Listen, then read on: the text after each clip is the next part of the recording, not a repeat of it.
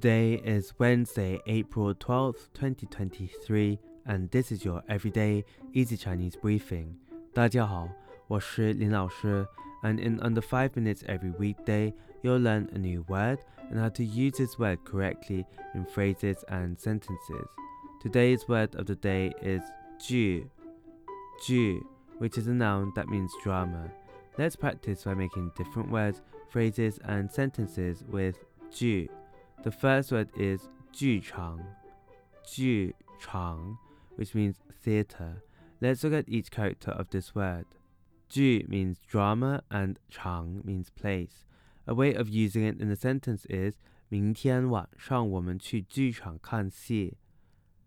明天晚上我们去剧场看戏。Tomorrow night we will go to the theatre to watch a play.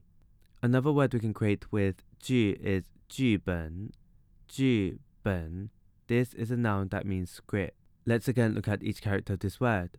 剧 means drama and 本 means book.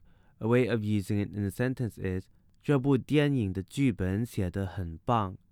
这部电影的剧本写得很棒。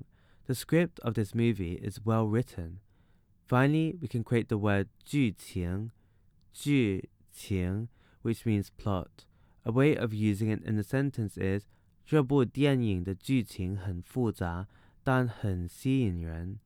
这部电影的剧情很复杂，但很吸引人。The plot of this movie is complicated but very engaging. Today we looked at the word 剧, which means drama, and we created other words using it. These are 剧场 theater, 剧本 script, and 剧情 plot.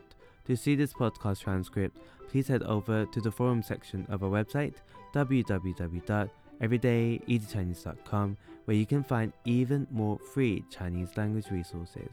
See you again soon for more practice.